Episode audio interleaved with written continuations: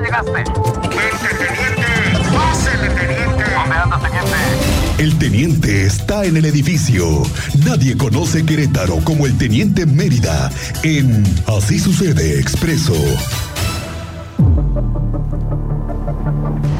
Teniente Mérida, muy buenas tardes. Muy buenas tardes, gracias. Buenas tardes a nuestro auditorio. Cristian, muy buenas tardes. Ya andamos aquí con la corriendo con la información que se acaba de, de dar a conocer, que ya es pública, una audiencia pública, que se llevó a cabo en la sala 5 del juicio oral en relación a, al imputado Salvador N por el delito de feminicidio, vinculado a proceso por el delito de feminicidio, investigación complementaria de tres meses.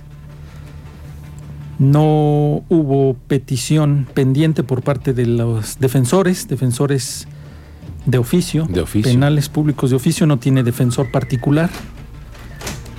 Mazateco, entiende y habla muy bien el español.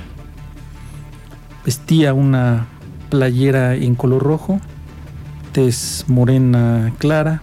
no estaba esposado en la audiencia. No, no estaba esposado, custodiado por un elemento a mano derecha de, del mismo sexo masculino. masculino y a espalda uno más del sexo femenino. Dos más, dos elementos más de custodia en la puerta principal donde nos encontrábamos. El, los dos defensores de oficio, la fiscal, la juez, su auxiliar y también de la Secretaría de Seguridad eh, Ciudadana. De protección a la víctima. De protección a la víctima. Y tres personas más que teníamos a nuestra Sí. izquierda. Público y tres periodistas, ¿no? Sí, y tres periodistas los que estuvimos presentes.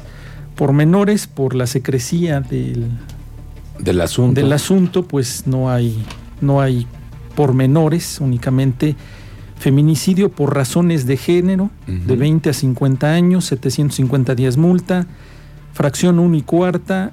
El detalle aquí es la fracción cuarta de que fue expuesto en un lugar público, el haber El cuerpo. el cuerpo, el haber puesto en bolsas plásticas y ponerlo en la vía pública, que se ahí la juez le determinó, le, le dio a conocer por qué se refería como en lugar público, no hay control, no hay acceso, no hay control en el acceso, se determina, le, le dio a entender por qué era esa agravante de exhibir, de que cualquiera pasó y pudo observar Eso. y se pudo determinar que el cuerpo pertenecía a la menor por las características de la vestimenta. El sujeto, eh, durante un cateo, se le dio a conocer que se tenía una orden de cateo y fue localizado una de las sandalias que en fotografía se le mostró a los familiares. Se le mostraron 214 fotografías que recopilaron los peritos en el lugar con 20 pruebas y en una de esas el indicio número 2, que son las sandalias, se identificó como la que portaba el día de su desaparición y fue identificado por los familiares por La sandalia rosa, la que- sandalia rosa Sí, sí, sí. y las bolsas plásticas, la cinta, El cable. el cable y demás objetos. Son muchas pruebas, son 20 las que a las se le exhiben a la, a la juez, las analiza, las entrevistas a su roomie, a su compañero, a los testigos. El departamento está ubicado, el del imputado, justo frente a la papelería, que esa papelería, el de los hechos, el día de los hechos, estuvo cerrada. Exacto. Confirma que la niña no fue a la papelería porque estaba cerrada. O sea, la- sí, sí fue a la papelería, pero la papelería se encontraba estaba cerrada. cerrada y no había nadie. Y el No dueño de la papelería lo También confirma la fiscalía. Sí, también Pero, declara que está eh, cerrada. Es ahí en donde entonces comienza todo, ¿no? Porque Sí. la niña se queda sola en el tercer piso y el vecino de enfrente es Sí. el que comete el hecho. Sí, el condominio está conformado por nueve edificios de la A a la I, son 12 departamentos en cada edificio y es interve- intervenido por la Fiscalía General ese edificio en específico donde se encontraba frente a la papelería, que es donde intervienen por medio de cateo y localizan los indicios. Pero espérame, eh, teniente, la fiscalía no había estado un día antes haciendo una serie de mm, búsquedas, búsquedas, con binomios, con gente especializada. Bueno, entonces, y había una orden de cateo para 108 departamentos. Esa es emitida el posterior porque se da la carpeta de investigación con la alerta Amber a partir de las 21 horas del, día de la desaparición. Del miércoles. A las 21 horas ya se tenía la carpeta de investigación. Ok.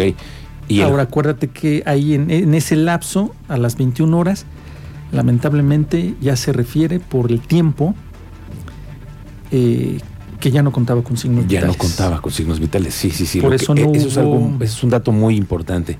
Cuando el, el, el, jueves están haciendo la búsqueda, la niña ya estaba muerta. Mm, sí, todo lo que indica la investigación es de que ya ella ya no contaba con signos vitales debido a la pues sí, el, tiempo que refiere la fiscalía en la investigación. Pero tampoco la búsqueda se pudo dar con el paradero del cuerpo, teniente. No, no, no, porque todavía no intervenían. El jueves. Eh, ajá, todavía no intervenían los, los departamentos. Eso ya fue hasta el viernes. Sí, exactamente, ya con una orden emitida por un juez. Ahí es donde empiezan los tiempos. es la cronotan cronotanato-diagnóstico, que la muerte habría ocurrido aproximadamente entre 36 y 48 horas antes de la intervención pericial. Entonces, haciendo cuentas, eh, ella ya no contaba con signos vitales, no pudo en ese momento de la búsqueda pedir auxilio, ayuda. Y la juez le comprobó la fracción cuarta eh, en relación al delito de feminicidio, que es por razones de género el expuesto en lugar público. Hizo énfasis la juez en ese aspecto de la fracción cuarta porque fue expuesto en un lugar público y cualquier persona que pasaba en los edificios pudo haber observado las bolsas de plástico e identificar que se trataba del cuerpo de una mujer, niña, Así lo refiere la juez. Ahora déjeme preguntarte algo, teniente. Haciendo hoy, intentando irnos al, día en el que también estabas tú en la cobertura. El miércoles lo sabemos, lo estábamos aquí comentando. Luego el jueves y viernes transmitiste tú, ahí estuviste en esa zona. ¿Te parece lógico? ¿Te parece, no te parece fuera de contexto que si está el miércoles y jueves las autoridades ahí. ¿Realizando la búsqueda? Búsqueda, pero hay más presencia policíaca permanentemente desde el momento uno policías municipales. los policías de, Marqués. Es decir, sabían todos que algo estaba pasando, ¿no? Había búsqueda. Y de pronto de la noche a la mañana, ay, ahora sí está esta bolsa. El ¿Quién la, quién la, dejó aquí? Eso es algo que yo no entiendo. No entiendo. Sí, pues es que como todavía no era intervenido el departamento por medio de una, una orden de cateo, tuvo él la posibilidad de ocultar el cuerpo hasta que vio la posibilidad a las 5 de la mañana, 4 de la mañana que él iniciaba actividades, de sacar las bolsas y dejarlas en un espacio público. Eso sí se supo también que de acuerdo al testigo, que su Rumi, cuenta que muy temprano fue a dejar la sí, comienza con actividades. Que había mucho ruido de bolsas. Mucho ruido de bolsas.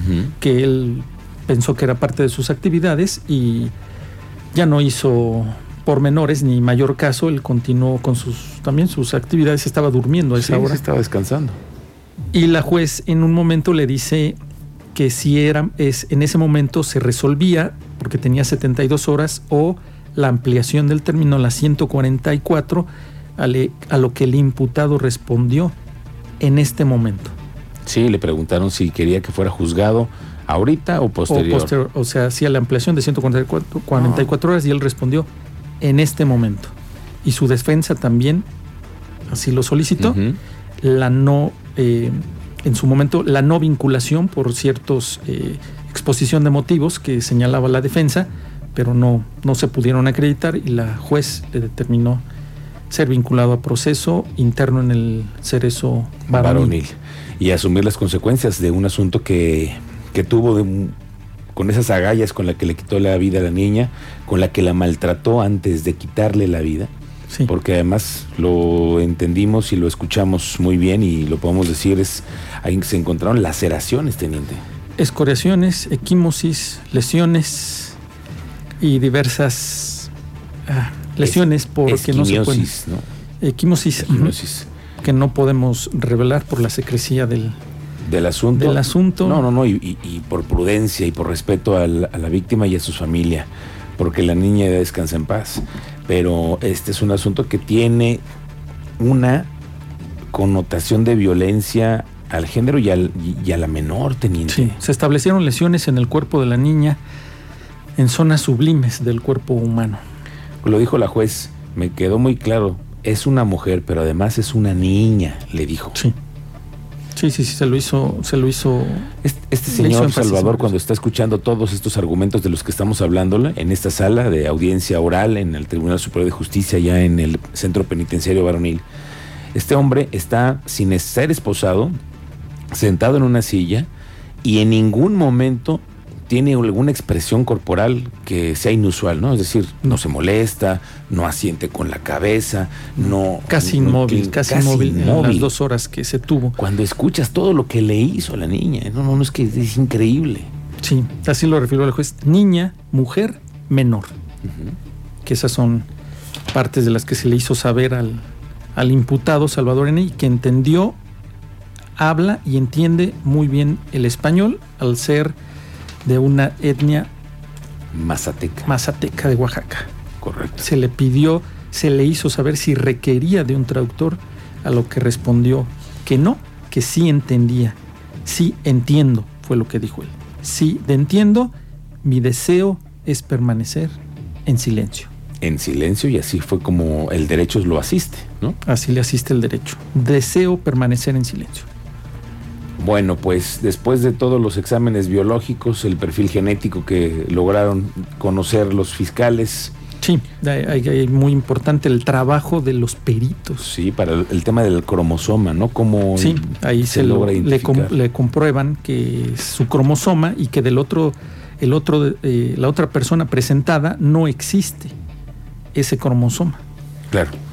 Sí. Teniente, estamos a la vista de que se ha resuelto un feminicidio porque hay en este momento hay una investigación complementaria, pero la juez ha vinculado ya proceso a este hombre y por los próximos tres meses la fiscalía puede presentar más, más pruebas. pruebas. Se robustecer esas pruebas que ya, ya presentaron, que ya le hicieron de conocimiento a la juez, que estuvieron analizando la, estuvo analizando la defensa, si tú observas la defensa estuvo revise y revise todas las pruebas que estaban ahí en, el expediente. Ellos ya tenían acceso al expediente y no se señaló, no, no, ellos dijeron no hay petición pendiente que hacer.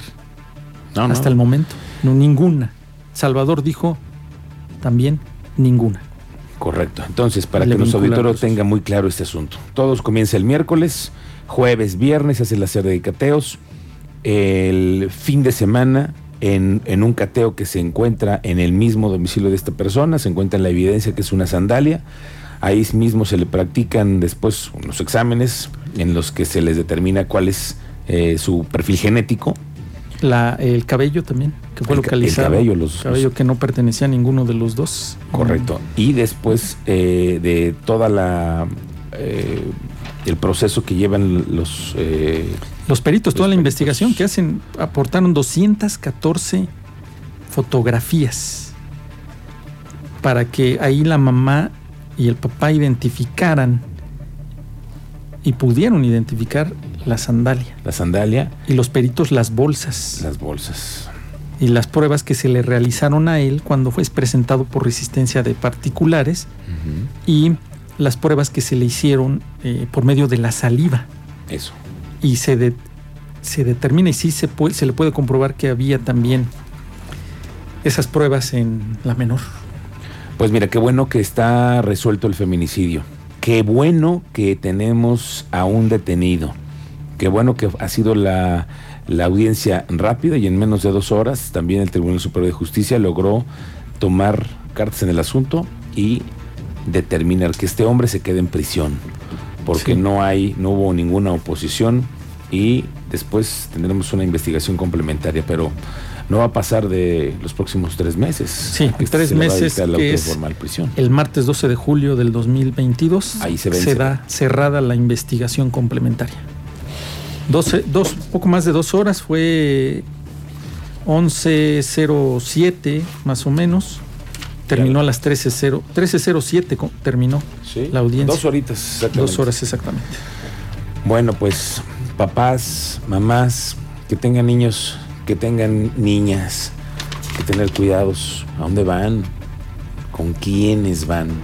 en dónde es nuestro entorno. Lo vamos a platicar más adelante con Manuel García para también entender el entorno en el que se encontraban esos vecinos y esa circunstancia que también es, es muy importante.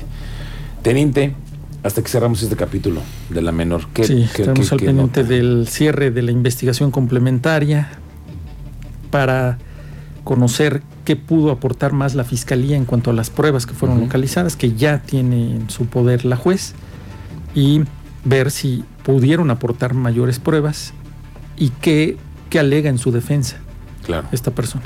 Salvador. Gracias, Teniente Mérida. Muy buenas tardes. Muy buenas tardes. Estamos pendientes.